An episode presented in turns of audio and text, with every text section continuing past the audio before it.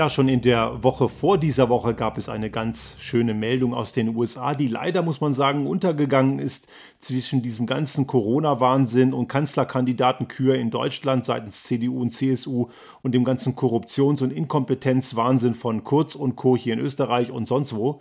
Es, die Meldung ist allerdings wirklich zwischen dem all den Unbefriedigenden, der uns wirklich äh, ziemlich auf die Nerven geht, eine positive Meldung, nämlich ein Vorschlag der amtierenden Finanzministerin Janet Yellen zu einer Mindestbesteuerung für Unternehmen, die weltweit gelten soll.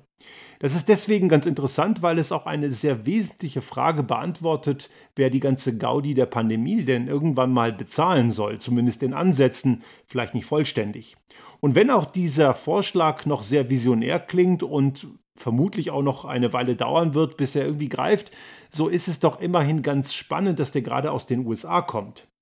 Und das ist durchaus nicht verwunderlich, denn die Biden-Administration hat sehr wohl verstanden, dass man eben Krisen nicht dadurch bewältigt, wenn man als Staat möglichst spart und die Starken stärker und die Schwachen schwächer macht, sondern wenn der Staat investiert und für eine gleichmäßige Belastung sorgt, während natürlich gleichmäßig hier heißt, die großen starken Schultern müssen mehr tragen als die kleineren schwächeren. Wie das im Detail aussehen soll, das müsste man noch sehen. Das ist derzeit noch nicht erkennbar, aber der Weg ist auf jeden Fall richtig. Und Janet Yellen, die werden Sie vielleicht noch kennen, die war unter Obama das erste Mal, ist sie in Erscheinung getreten als Chefin der Federal Reserve, also der US-amerikanischen Notenbank und war bis 2018 dort im Amt, hat dann die, diese Amtsführung abgegeben und ist jetzt eben seit dem Antritt von Joe Biden als US-Präsident eben Finanzministerin. Ja, warum ist dieser Vorschlag so wichtig? Er schafft eine Art von Gerechtigkeit. Denn wie wir wissen, gibt es verschiedene Steuerlasten je nach Land, wohin man schaut, und das führt zu einer Art weltweiten Wettbewerb, wer die größten Dumpingsteuern hat. Und deswegen versuchen natürlich Konzerne, ihre Gewinne irgendwie legal oder manchmal auch illegal in diese Steueroasen zu verschieben. Und das Resultat daran, und nun mag man sich vielleicht fragen, Mensch, was ist daran so schlimm? Kann man ja machen, wenn es legal ist. Das Problem ist, dass diese Unternehmen sich ihrer gemeinschaftlichen Verantwortung entziehen, denn dort, wo sie die Steuern dann am Ende zahlen, dort fällt nur ein kleiner Teil ihrer Gewinne an, aber sie nutzen, damit sie ihre Gewinne machen können, sehr wohl Infrastrukturen und Leistungen der Regionen, wo sie eben diese steuerlichen Verpflichtungen entsprechend abziehen. Und deswegen ist das eine hochethische Frage und auch eine Gerechtigkeitsfrage, die zu dem Problem führt, wie die Lasten in der Gesellschaft verteilt sind. Und das bringt uns eben gerade im Kontext dieser Pandemie zu einer sehr wesentlichen Fragestellung. Das Problem ist momentan, dass Unternehmerverbände und auch Konzerne und so weiter, die schreien, und zum Teil schon seit Jahren schreien sie das, man müsse dringend Unternehmen entlasten. Es ist deswegen ziemlicher Blödsinn, weil die Unternehmensbelastung ist gar nicht so wahnsinnig hoch, wie man immer wieder hört. Die erzählen einem dann ständig, wie schlimm die Belastung ist, aber eigentlich ist die Belastung in den meisten Ländern relativ nah beieinander. Irgendwo zwischen 20 und 30 Prozent plus minus so in dem Bereich liegt die Unternehmensbesteuerung und das ist durchaus ein akzeptabler Rahmen.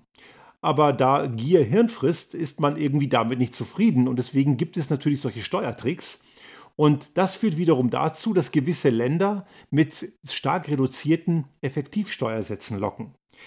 Das bedeutet, rein vom Grundreglement der Unternehmensbesteuerung gibt es eben einen Steuersatz, der in diesem besagten Bereich liegt. Aber große Konzerne, große Unternehmen, die können es sich leisten, mit Steuertricks etwas zu basteln, dass sie die nicht zahlen. Deswegen muss man hier auch nochmal unterscheiden. Wir reden hier nicht von den kleinen Handwerksbetrieben oder so Kleinstunternehmen, wie wir es auch sind. Die kommen gar nicht drum rum.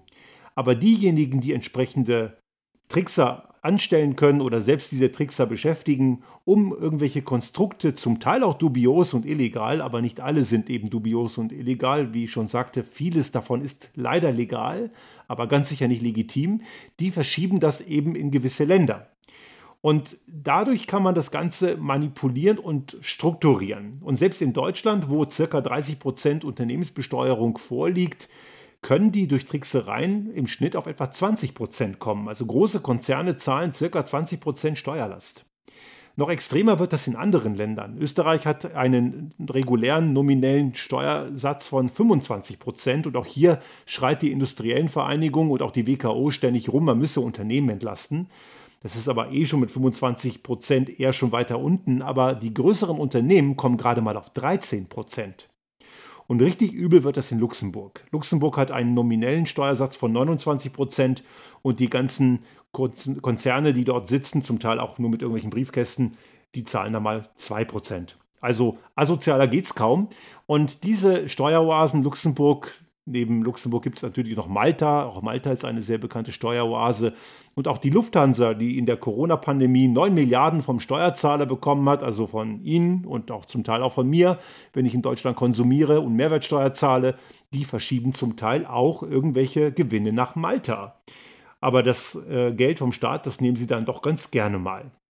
Ja, und hier liegt eben das große Problem. Die Unternehmen brauchen nicht mehr Entlastung, die brauchen einfach mal mehr Bewusstsein für Anstand. Denn auch die Entlastung an sich ist problematisch. Denn was machen Unternehmen, wenn sie entlastet werden? Das gibt es ja durchaus und Trump hat das ja ganz groß gemacht. Er hat ja die Unternehmensbelastung massiv abgesenkt. Irgendwas, glaube ich, bei 16 Prozent. Ich bin jetzt nicht ganz sicher, aber irgendwas im wirklich kleinen zweistelligen Teil. Und das hat nicht dazu geführt, dass Unternehmen angefangen haben zu investieren und Jobs zu schaffen. Nee, eben gerade nicht. Die haben Aktienrückkäufe getätigt, die haben Dividenden erhöht, die haben Boni ausgezahlt. Aber sie haben nicht investiert. Und das tun sie deswegen nicht, weil sie einerseits von Managern geführt werden, zum Teil passiert das nämlich, und die denken kurzfristig und kurzfristig ist super und dann haut man mal eben wie die Bilanz nach oben und das ist gut für Aktionäre und einfach saugut für die kurzfristigen Ziele, die man als Manager hat. Unternehmer ticken da natürlich anders.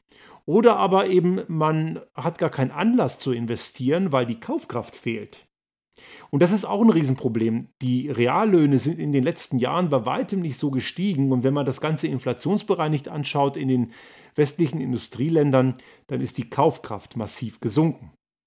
Und das führt dazu, dass es den Markt, den man bräuchte, gar nicht gibt. Wozu soll also ein Unternehmen dann investieren? Und hier zeigt sich ein ganz typisches Beispiel, wo alte Strukturen, wo Unternehmer der alten Garde durchaus einiges verstanden haben. Henry Ford zum Beispiel in den 20er Jahren, der hat seine Leute besser bezahlt und dadurch konnten sie sich auch seine Produkte leisten. Also Konsumenten klein halten und Mitarbeiter klein halten, das auf der einen Seite und auf der anderen Seite Unternehmenslast runternehmen, führt keineswegs zu mehr Investitionen, sondern genau zum Gegenteil und macht die großen Starken noch stärker und die Schwachen noch schwächer. Also die Forderung nach Unternehmensentlastung ist also ziemlich scheinheilig und zeigt ganz klar, dass diese Leute eher nach Gier gestrickt sind, als irgendwie auch nur ansatzweise nach Vernunft. Nun, diese Steuern verschieben, das kann man nicht einfach so. Und ich habe das ja schon mal angedeutet, es geht nicht einfach dadurch, wie so ein kleines Unternehmen, dass man sagt, wir machen mal ein Konto auf Malta oder Luxemburg auf. Dazu braucht es einiges mehr an Kompetenz. Und diese Kompetenz haben Unternehmen vielleicht intern, aber oft holen sie sich externe Expertise. Und da gibt es die berühmt-berüchtigten Big Four, also die vier großen Finanzberatungen, die ganz groß in die Trickkiste greifen und dabei null schlechtes Gewissen haben. Und diese großen Finanzberatungen sind oft auch gleichzeitig die gleichen, die die Finanzprüfung in den Unternehmen machen und darin sehen die noch nicht mal einen Interessenskonflikt. Diese vier großen Big Four, das sind PwC, KPMG, Deloitte und EY oder früher Ernest Young. Und ich habe mit diesen Leuten schon ein paar Mal lustige Gespräche führen dürfen. Ich erinnere mich ganz konkret an ein Gespräch bei einer privaten Feier in Frankfurt. Dort war einer, der bei PwC beschäftigt ist und der äh, hat überhaupt kein Problem darin gesehen, dass sein Laden eben prüft und berät gleichzeitig, weil er mir gesagt hat, ganz tolle Argumentation, das sind ja zwei verschiedene Geschäftseinheiten. Ja, super. Das ist natürlich, das entbindet natürlich von jedem Interessenskonflikt, ist trotzdem das gleiche Unternehmen. Also man redet sich die Welt irgendwie schön. Und das Gemeine ist, dass diese Finanzprüfer, die ja viel mehr Berater sind, ein viel, Vielfaches, ich glaube, es ist der vier- oder fünffache Umsatz machen sie in der Beratung verglichen mit, dem, mit der Finanzprüfung. Und dadurch, dass sie die gleichen Unternehmen, die sie beraten, auch prüfen, prüfen sie am Ende im Wesentlichen auch sich selbst. Also diese Handlanger sind diejenigen, die dafür sorgen, dass man solche Tricks anwenden kann. Und das scheint für die überhaupt kein Problem zu sein, aber oft ist es ja so, dass der Zweck die Mittel heiligt. Und da muss man natürlich ganz klar einen Riegel vorschieben, denn man muss natürlich auch hier, und das ist ja im Kontext des Wirecard-Desasters ja auch nochmal aufgefallen, da war ja EY beteiligt, aber das war nicht das erste Mal. Auch bei damals Lehman Brothers, da war es KPMG. Die haben alle irgendwie etwas nicht verstanden oder auch nicht verstehen wollen, weil sie natürlich die Kunden, die sie beraten, irgendwie ungerne schlechte Nachrichten übermitteln wollen.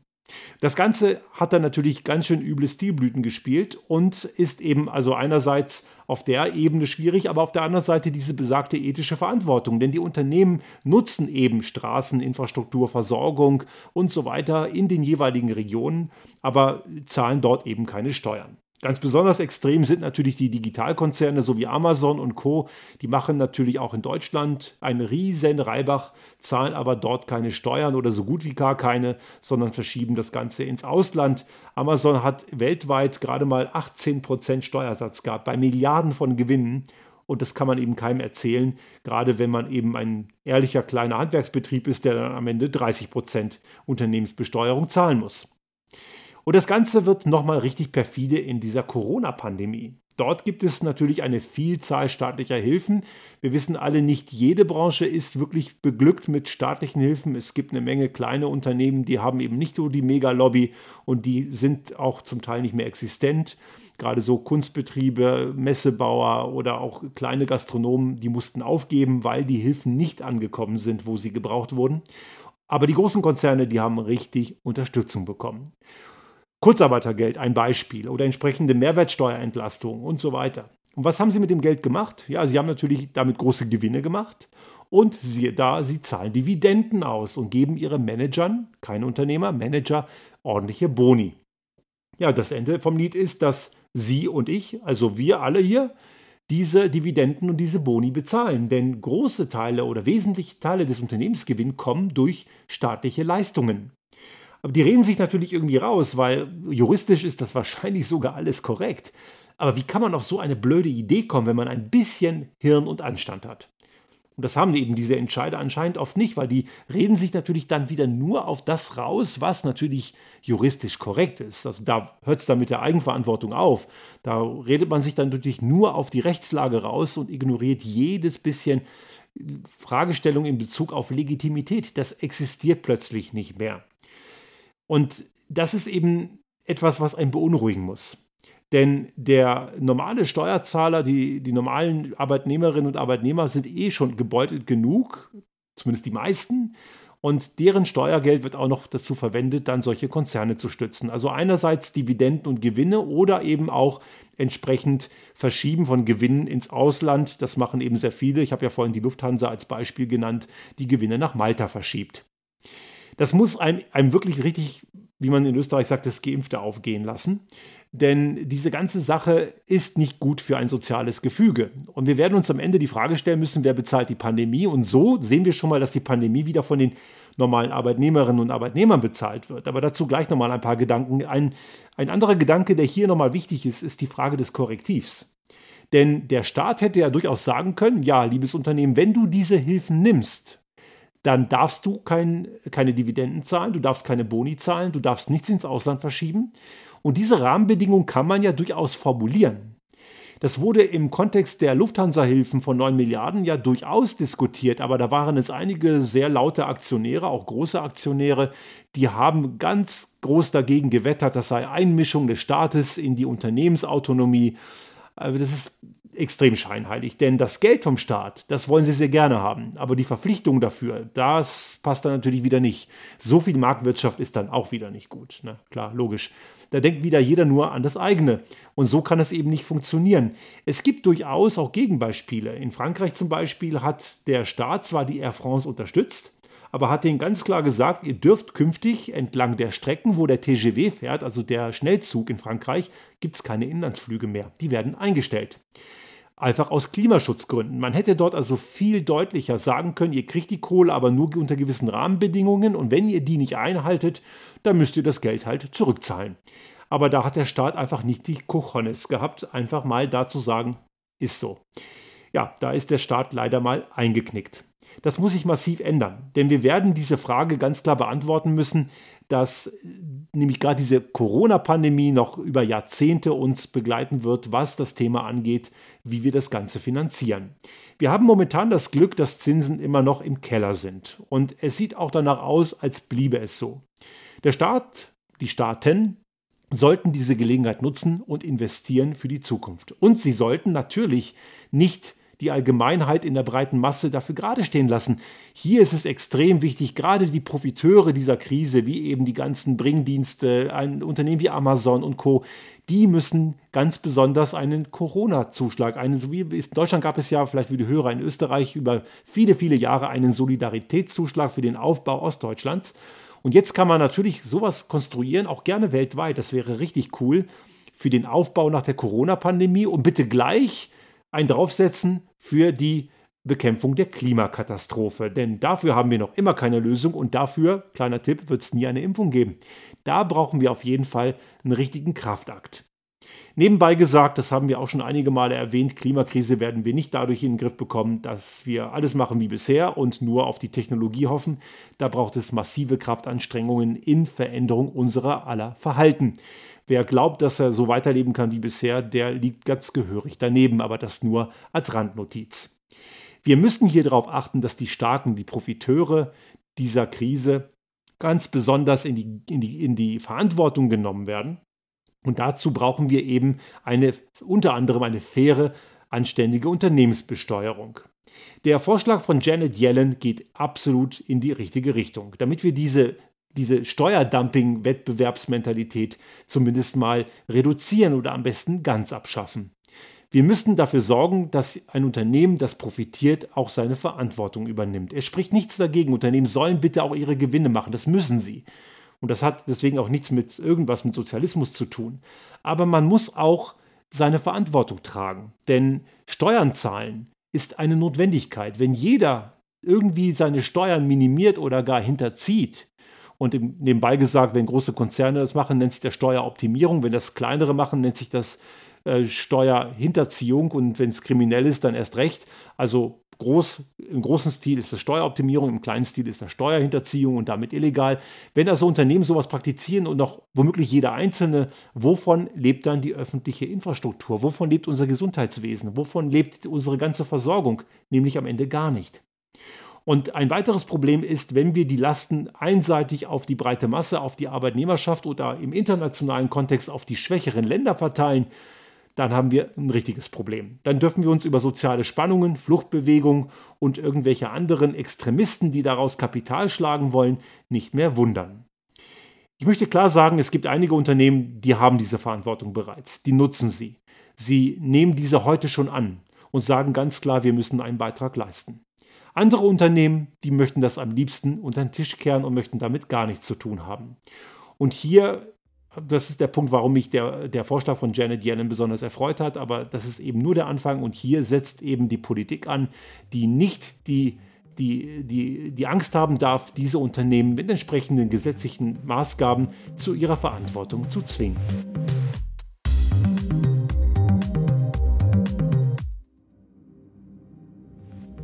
Sollte Ihnen unser Podcast gefallen haben und Sie auch künftig keine Folge verpassen wollen, dann abonnieren Sie uns einfach auf den gängigen Kanälen wie zum Beispiel iTunes, Spotify oder anderen Podcast-Hostern oder auch auf unserem YouTube-Kanal finden Sie immer mit dem einen Tag Verzögerung die aktuelle Folge unseres Restart Thinking Podcast und selbstverständlich freuen wir uns in Zeiten der Aufmerksamkeitsökonomie über das eine oder andere Like.